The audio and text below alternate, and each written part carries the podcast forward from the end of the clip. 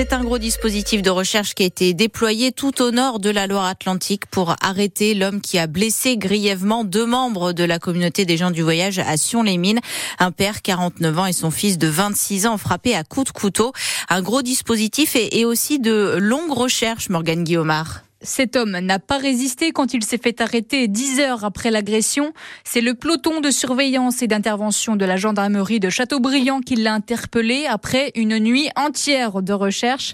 L'agresseur présumé n'était plus dans l'habitation quand les secours sont arrivés sur place. Alors les gros moyens ont été déployés pour le retrouver. Trois équipes avec des chiens pisteurs, un hélicoptère de la section aérienne de Saint-Nazaire et la gendarmerie qui a multiplié ses patrouilles.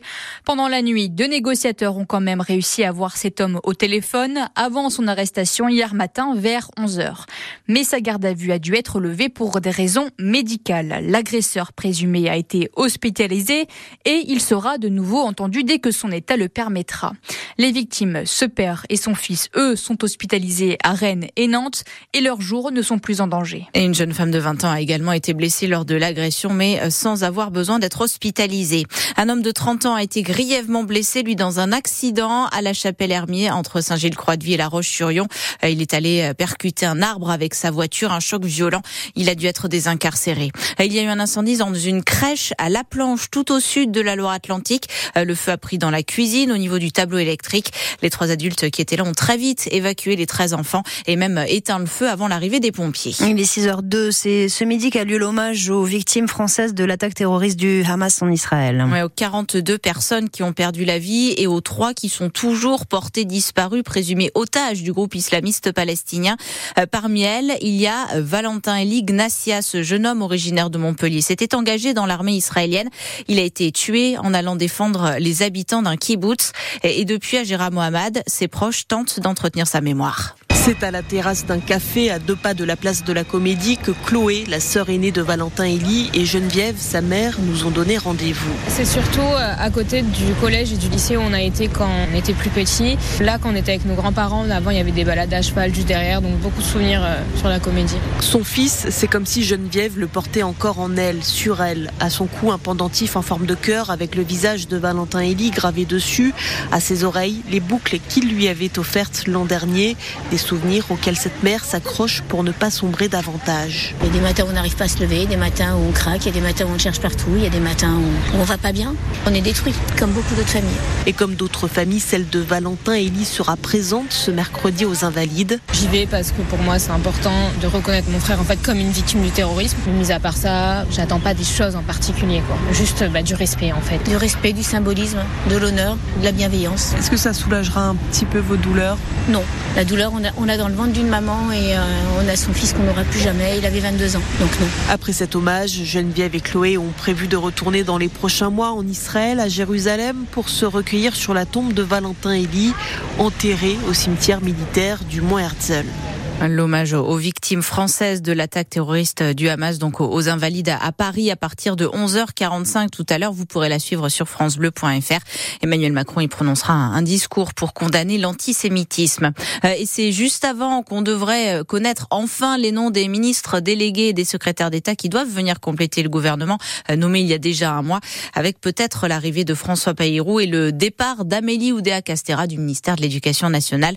On attend aussi de savoir si la Nantaise Sarah Lahiri euh, reste au gouvernement et à son poste de secrétaire d'État à la biodiversité. Vous écoutez France Bleu Loire-Océan, il est 6h05. Plusieurs sites du groupe Lactalis ont été perquisitionnés en Mayenne. Le géant du lait est soupçonné de blanchiment, de fraude fiscale aggravée. Il se serait débrouillé pour euh, déclarer un bénéfice imposable moins important grâce à un montage financier complexe.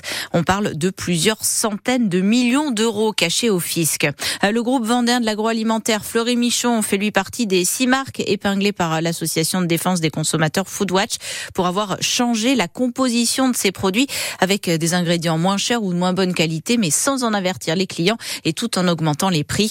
Euh, parmi les autres marques, Findus, le chocolat Milka ou encore euh, les rillettes Bordeaux Chanel. Pendant que les pros galèrent, les jeunes du FC Nantes ont eux une place en Ligue des Champions à défendre. Ouais, ce soir, ils vont tenter de se qualifier pour la première fois de leur histoire en huitième de finale de la Youth League, donc la Ligue des Champions des jeunes.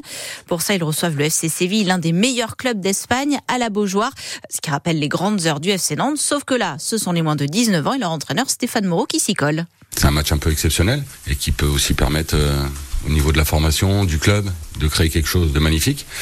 C'était le cas déjà sur le tour d'avant quand on a reçu Helsinki à la Beaujoire euh, avec près de 12 500 personnes. C'était une ambiance incroyable et maintenant c'est un nouveau match et il y aura encore, j'espère, au moins autant de monde si ce n'est plus et avec euh, une aussi belle ambiance que ça. Je le prends comme un match euh, hyper intéressant et, surtout enrichissant. D'abord pour eux, c'est ça l'intérêt, c'est que ce match-là leur apporte du plus. Alors on a eu la chance d'en faire quatre pour l'instant, ça fait 5 avec celui-là. Et bah, l'histoire, c'est d'essayer d'en faire un sixième pour qu'on puisse encore euh, aller un peu plus loin dans leur avancée, Et ce cinquième match de Ligue des champions des jeunes pour le FC Nantes face au FC Séville, c'est à 19h ce soir à la Beaujoire. Euh, ça se joue sur une rencontre. Euh, en Coupe de France, Rennes est le premier qualifié pour les quarts de finale après sa très large victoire à Sochaux, 6 buts à 1. Pour la suite des huitièmes ce soir, plusieurs chocs entre clubs de Ligue 1, notamment Lyon-Lille et PSG Brest. Les volleyeuses nantaises jouent, elles, pour une place en finale de Coupe d'Europe ce soir. Après leur victoire 3-0 à l'aller à domicile, les Neptunes se déplacent en Turquie face au club de Nilufer Bursa. Euh, le vent des globes, le tour du monde à la voile et en solitaire s'engage pour l'environnement. Euh, lors de la prochaine édition en novembre, les skippers embarqueront notamment des capteurs météo pour faire des relevés dans les mers du Sud. Et un effort sera fait aussi pour que le public puisse venir en train plus facilement avec davantage de TGV et des places de TER à 5 euros. On va en parler ensemble ce matin. Est-ce que vous attendez avec impatience le prochain Vendée Globe? Est-ce que vous allez suivre la course? Est-ce que vous irez voir le départ au Sable d'Olonne? Eh bien, racontez-nous. Vous nous appelez au 02 40 73 6000 et on vous écoute à 8h10.